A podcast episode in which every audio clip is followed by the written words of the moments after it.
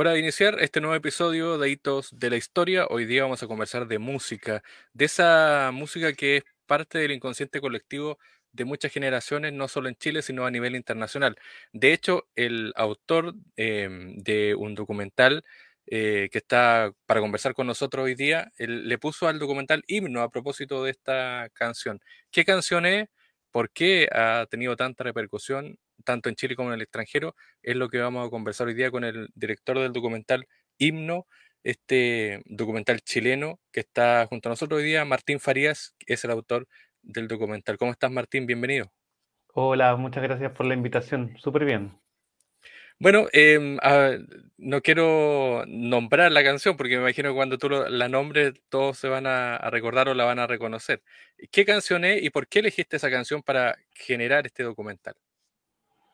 Bueno, la canción a la que le dedicamos este documental es, se titula El pueblo unido jamás será vencido y quisimos hacer un documental sobre ella justamente porque a 50 años de su estreno, la, canción se, se, compuso en el año 73, a mediados del 73, entonces este 2023 se cumplían los 50 años del estreno de la canción en, oficial. Entonces queríamos hacer una conmemoración de ese evento y también celebrando la llegada que ha tenido la canción a nivel mundial. Hemos podido recopilar una gran cantidad de versiones que se han grabado alrededor del mundo de esta canción. Se han traducido a más de 25 idiomas. La última vez que contamos íbamos en 25, pero siguen apareciendo. Entonces eh, es una canción que tiene una llegada a nivel mundial en distintos contextos y que no solamente se toca en, conciertos, ¿no? sino que también se toca en la calle, en manifestaciones, asociada a movimientos sociales muy diversos. Entonces nos parecía que era una canción muy interesante para poder retratarla en un documental. Bueno, hablemos de la canción, pues, em, escrita por, perdón, compuesta por Sergio Ortega y grabada también por Kile Payún. ¿Cómo se gesta esta canción eh, en una época muy complicada? Es decir, estamos hablando de 1973, en, en, un año también donde se produce el golpe de Estado. Es decir, ¿cuál es el contexto que lleva a la creación de esta canción? Sí, es un contexto bastante complejo, como, como bien dices tú, ¿no? El 1973 es un momento en que el gobierno de la Unidad Popular estaba siendo eh, atacado de una forma muy abierta. Hoy día ya hay documentación que comprueba esa, ese boicot eh, contra el gobierno. Había hubo un paro de, de los camioneros el año anterior, hubo una serie de acciones de la oposición para tratar de desafío desestabilizar al gobierno. Entonces, esta canción viene desde la izquierda, desde el gobierno de la Unidad Popular, los músicos de Quilapayún y Sergio Ortega, que, son los creadores, pertenecían ellos al Partido Comunista, que era parte de la coalición de la Unidad Popular. Entonces, la canción viene con esa eh, impronta de del objetivo que tenían los sectores de los partidos de la Unidad Popular de llamar a la unidad eh, para eh, evitar un posible golpe de Estado, para evitar una posible guerra civil. En ese momento no se sabía bien qué es lo que iba a pasar, pero era inminente un, un desenlace complicado en términos de, un conflicto que podía ser armado, no se sabía bien cómo podía ser. Entonces la canción está muy imbuida de eso y yo creo que por eso también el tono que tiene es un tono más bien solemne, un tono un poquito triste quizás, como con esta preocupación pero a la vez es una canción muy esperanzadora que habla de la unidad, que habla de, las, luchas por distintas causas y, también tiene algunas eh, señales que aluden quizás a, las problemáticas que estaban ocurriendo en ese momento, como un llamado a la unidad en un amplio sentido. Entonces, ese es el espíritu con que surge la canción y luego, por supuesto, se va transformando a lo largo del tiempo en diferentes contextos. Bueno, de hecho hay que decir que Martín no solo es eh, parte de este documental, sino que además ha escrito libros, ha escrito columnas sobre la historia de la música en Chile, no solo de la, de la nueva canción chilena, sino también de, de otros géneros. Em, ¿Cuál es el impacto que tiene Sergio Ortega? Porque hoy día quizás no es una persona masiva, no es un músico masivo, pero es eh, de, esa, de esos músicos junto con Quilapayón, Inti Luis Advis incluso también, son parte de esta generación que creó canciones que hoy día son reconocibles y que traspasaron las barreras del tiempo. ¿Cuál es la importancia de Ortega ahí dentro de, esta composición? Sin duda, yo creo que el, panorama que nos presenta es súper elocuente, ¿no? Grupos como el Quilapayún, como el Inti Yemani, que a lo mejor son una especie de primera línea, que son más conocidos, que están en los escenarios, pero detrás también habían colaboradores como Luis Advis, como el propio Ortega, que a lo mejor no tienen la figuración pública eh, que tienen los conjuntos o los solistas, pero que sí son personas que están colaborando activamente con el movimiento de nueva canción chilena y más ampliamente con, con la creación de canción popular.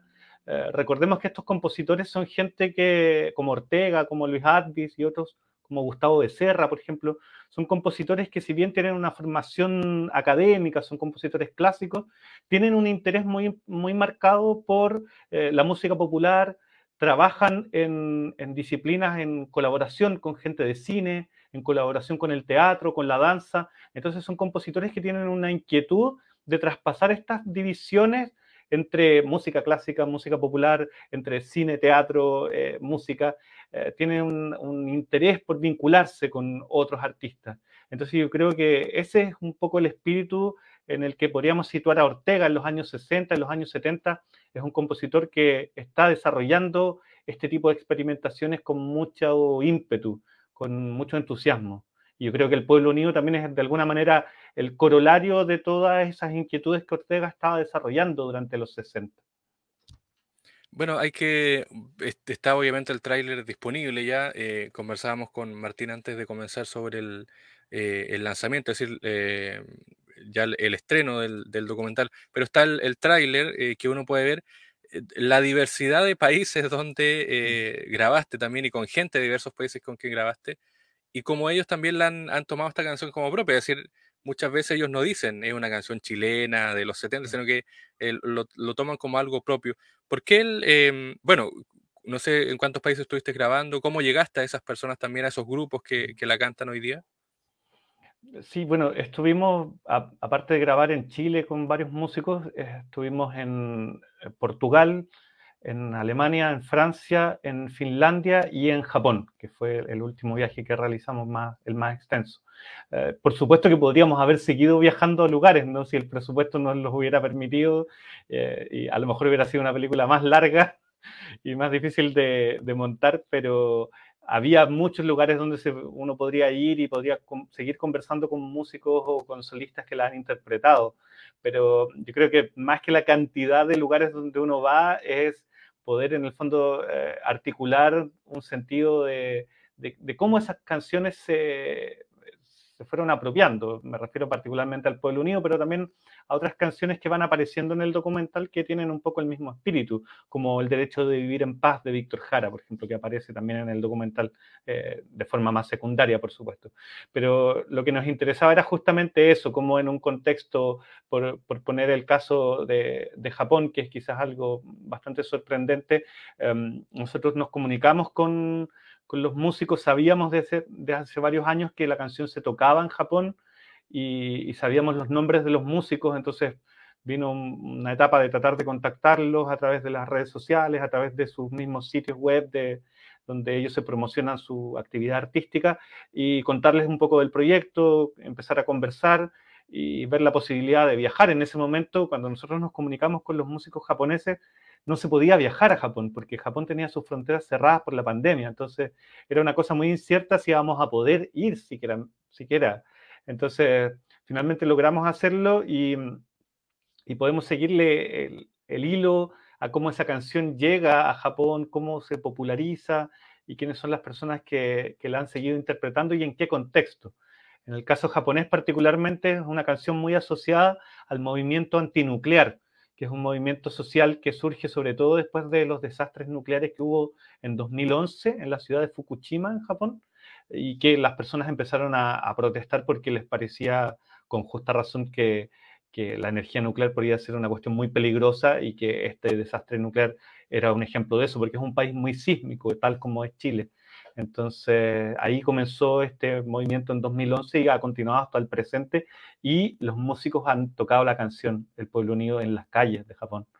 Entonces es algo muy interesante porque, porque ellos tienen muy claro de dónde viene la canción en términos de su origen, con Chile, con, con los meses previos al golpe de Estado y también con todo lo que significó la solidaridad con Chile después del golpe de Estado, pero ellos la adaptan, la integran a este contexto particular que tienen con el espíritu que tiene la canción, de un llamado a la unidad, un llamado a, frenar este avance de, de, leyes o medidas gubernamentales, en este caso, que tienden a perjudicar la vida de las personas.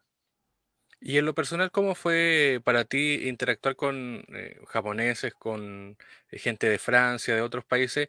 Em, ¿Tienen conciencia de ello? Puede sonar esto muy, no sé, chauvinista o cosas así, de, de, dónde viene la canción, porque finalmente los chilenos podrían decir, oye, es como una exportación también, como esta música que se expande por el mundo, pero eh, ¿tienen, ¿hay real conciencia con las personas que conversaste de, de, que viene de Chile, de que de músicos chilenos? Sí, absolutamente. O sea, son la gente con la que nosotros conversamos era gente que tenía muy claro quién era Sergio Ortega, quién era el Quilapayún, el Inti Gimani, sabían el contexto que la canción se había hecho y también sabían de, de la trayectoria que la canción ha tenido fuera de Chile. Y eso también es súper interesante porque yo creo que desde afuera se aprecia con mayor fuerza que desde Chile, que es una canción mundial, que es una canción por ejemplo, cuando hablamos del Bella Ciao, sabemos que es una canción italiana, pero que no se circunscribe solo al contexto italiano. Por supuesto que tiene arraigo en distintos lugares del mundo. Y yo creo que las personas que tocan el Pueblo Unido fuera de Chile tienen eso clarísimo, que es una canción que, surgió en Chile en un contexto particular, pero que después esa canción ha sido reapropiada, reinterpretada y hecha eh, de alguna manera nueva, eh, en diferentes contextos. Y eso es súper bonito. También el, el, tema de viajar y conversar con personas es un, siempre un desafío, en algunos casos por temas del idioma. Um, con los músicos japoneses nos teníamos que comunicar en inglés. Tuvimos la suerte de, de, de poder tener una traductora que, para poder hacer la entrevista en japonés, porque habíamos hecho una pre-entrevista, una conversación por videollamada con los músicos en inglés, pero para ellos era difícil expresarse en, un segundo idioma, querían poder expresarse mejor, contar los detalles que les estábamos preguntando. Entonces tuvimos ese apoyo ahí que fue crucial para poder traducir.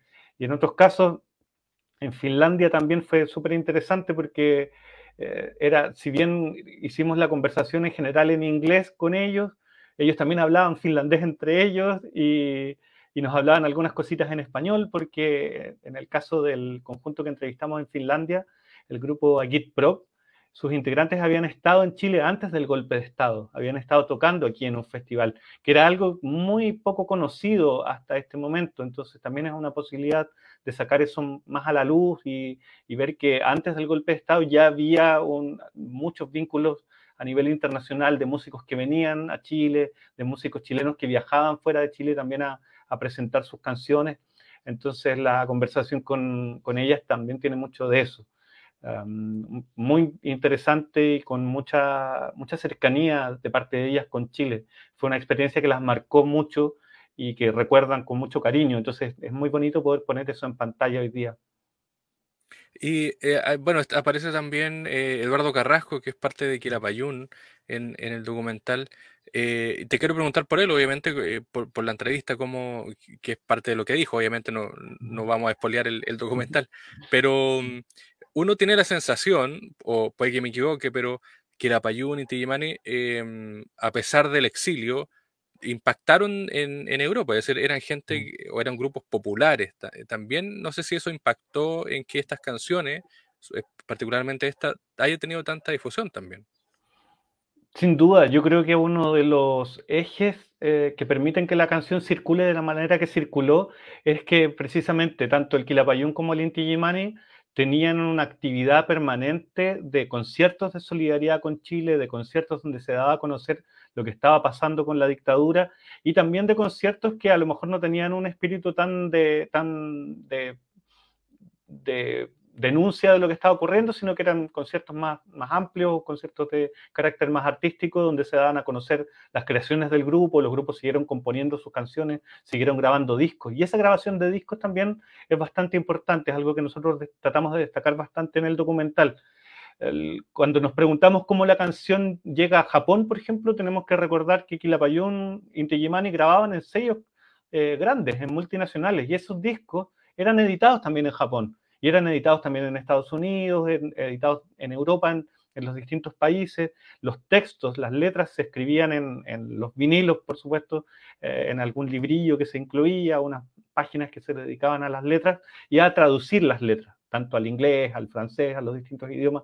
Entonces, em, el disco como soporte de difusión también es una cuestión bastante importante y ahí los músicos em, juegan un rol súper importante en hacer circular esta música en vivo, pero también en las grabaciones. Eh, más o menos, ¿cuánto dura el documental? Em, ¿Cómo fue también el trabajo de montaje, edición? ¿Cuánto tiempo demoró eso? El documental dura 70 minutos, una hora 10, y, eso responde también a que nosotros teníamos mucho material y yo creo que el documental podría haber sido más largo, pero justamente nosotros queríamos condensar, tener la capacidad de entregar en, un poquito menos de tiempo em, una gran cantidad de material, poder mm, tratar de seleccionar lo esencial siempre después hay gente que dice, bueno, pero no mencionaron la versión de tal persona o no se incluye tal grabación, que para mí es importante. Eh, pero claro, yo tiendo a, responder a eso. Eh, hay más de 100 versiones que no están incluidas en el documental y nosotros tratamos de incluir muchas. Y aún así hay más de 100 que se nos quedan fuera. Entonces, en realidad lo, que pasa es que esta es una canción que tiene una historia tan grande, tan eh, importante, que es inabarcable eh, en ese sentido. Entonces, más que tratar de mostrar todas las múltiples versiones que existen de la canción, lo que tratamos es de articular una narración justamente de lo que te comentaba, ¿no? de cómo las canciones se van apropiando en ciertos contextos. Y ahí tenemos que elegir ciertos casos y quedarnos con ciertas historias. Se podría hacer el mismo documental contando otras historias quizás, y sería un ejercicio interesante, ¿no? Pero, pero tiene un poco que ver con eso. el trabajo de montaje lo hicimos nosotros también como, como equipo realizador y el desafío era principalmente eso.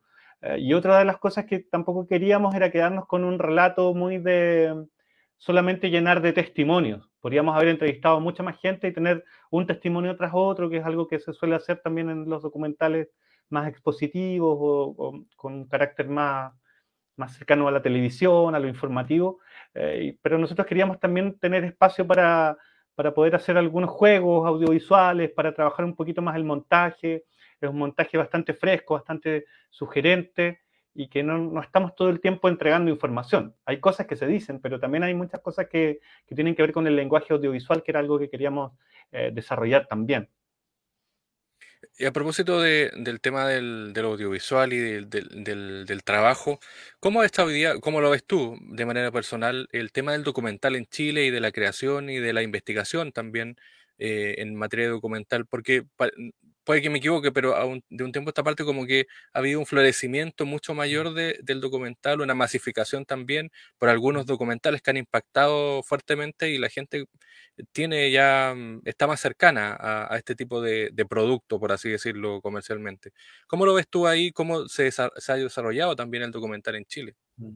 Yo coincido con tu diagnóstico, creo que hay un florecimiento súper claro del, formato documental y creo también que hay una mayor cercanía de parte del público, ¿no? Como que hasta hace algún tiempo, algunos años, el documental era como una especie de pariente pobre de la ficción, como algo así que a lo mejor no tenía mucho interés, salvo lo informativo. Y yo creo que durante las últimas décadas ha quedado demostrado lo contrario, ¿no? que el documental es una forma en sí misma y que tiene mucha riqueza en términos audiovisuales y también puede tener mucha riqueza en términos de contar una historia, de retratar algún fenómeno, pero que no se queda solo ahí. Y un documental puede ser igual o mucho más rico de, ir a ver que una ficción, dependiendo del tipo de ficción, dependiendo del tipo de documental. Y, también eh, en eso juega un rol, por supuesto, los realizadores, la gente que ha estado desarrollando propuestas nuevas, ha estado tratando de, innovar en ese sentido, en los lenguajes, en las maneras de realizar, pero también que ha habido apoyo de instituciones y de espacios que se han dedicado a dar a conocer el documental, a llevarlo a las salas, a, apoyar a los realizadores y realizadoras a que puedan hacer circular esos materiales. Nosotros tenemos la fortuna de que como equipo quedamos seleccionados en, el programa Miradoc, que es un programa de distribución de documentales que precisamente nos está ayudando a poder estrenar la, la película en salas a lo largo de todo el país durante abril-mayo de 2024. Entonces vamos a tener funciones desde Arica hasta Punta Arenas, literalmente.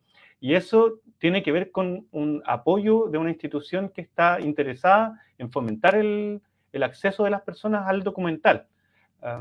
Y eso es crucial porque en general los documentales son equipos chicos. Nosotros somos fundamentalmente dos personas que estamos haciendo gran parte del trabajo. Por supuesto que contamos con apoyo de, profesionales que nos ayudan en ciertas áreas, pero el núcleo duro somos dos personas. Entonces, muchos documentales se hacen así, en grupos pequeños que, necesitan estos, estos apoyos y estas eh, buenas voluntades de los espacios, de los lugares de distribución, los espacios para difundir también como este. Por eso te agradezco mucho la posibilidad de que estemos acá para poder dar a conocer justamente el trabajo que estamos haciendo. Bueno, no quiero sonar repetitivo, pero sí obviamente recalcar eh, que el documental va para el 2024, pero ya se estrenó en Inédit, que es como un festival de documentales, ¿o no? Sí, claro, claro. El Festival Inédit es un festival de documental musical, entonces se concentra particularmente en películas sobre música, sobre músicos de distintos lugares del mundo y tiene una, una categoría de documentales nacionales. Ahí nosotros participamos de la competencia y obtuvimos una mención honrosa que nos da mucha alegría, nos, da, nos llena de orgullo porque es una, una categoría que no estaba contemplada y que el jurado decidió eh, otorgarla, destacando la calidad del trabajo. Entonces nos dejó muy contentos como equipo tener ese reconocimiento y sobre todo tener la posibilidad de mostrar la película en sala eh, en un festival que es bastante importante a nivel nacional, diría yo, que tiene mucha llegada, que la gente lo conoce. Es un festival que tiene esta fue su edición número 19, o sea, un, un festival de documentales que ya lleva mucho rato eh, presentándose todos los años, que tiene su público. Entonces fue súper bonito poder estrenar ahí coincidiendo con los 50 años de la creación de esta canción. Por último, Martín, ¿es solo el, 2024 es solo Miradoc o están ya en conversaciones con alguna otras plataforma o, lugares para estrenar el documental? Estamos en, en proceso de postulaciones a, los festivales, a los espacios para poder distribuirlo. De Miradoc ya está garantizado, tenemos fecha de estreno el, el 4 de abril en salas de, de todo Chile. Eh, ahí se, vamos a ir anunciando. Nosotros tenemos una cuenta en Instagram que se llama Documental Himno y en, en ese sitio vamos anunciando las nuevas funciones. Y por supuesto, cuando tengamos eh, confirmaciones de nuevas fechas, también siempre estamos Em, anunciando. También, por supuesto, nuestra idea es poder llegar eh, tanto dentro de Chile como fuera de Chile. Entonces estamos eh, actualmente en conversaciones con, con, personas en distintos países para poder exhibir la película. Es un proceso lento también porque somos un equipo pequeño, entonces eh, tiene que ver con esa cosa muy, muy de persona a persona. Muy bien, pues Martín eh, Farías, que es eh, de hecho doctor en música, musicólogo, profesor además, y investigador y realizador de este documental que se llama Himno, que está relacionado con la canción, eh, que es un himno al final, El pueblo unido jamás será vencido de Sergio Ortega, y que cumple 50 años, y además con estreno para el 2024. Martín, muchas gracias, éxito también, y bueno, gracias también por compartirnos parte de este trabajo que es tan interesante sobre la música chilena. No, muchas gracias a ustedes por el espacio y espero que nos podamos encontrar más adelante en las exhibiciones del documental.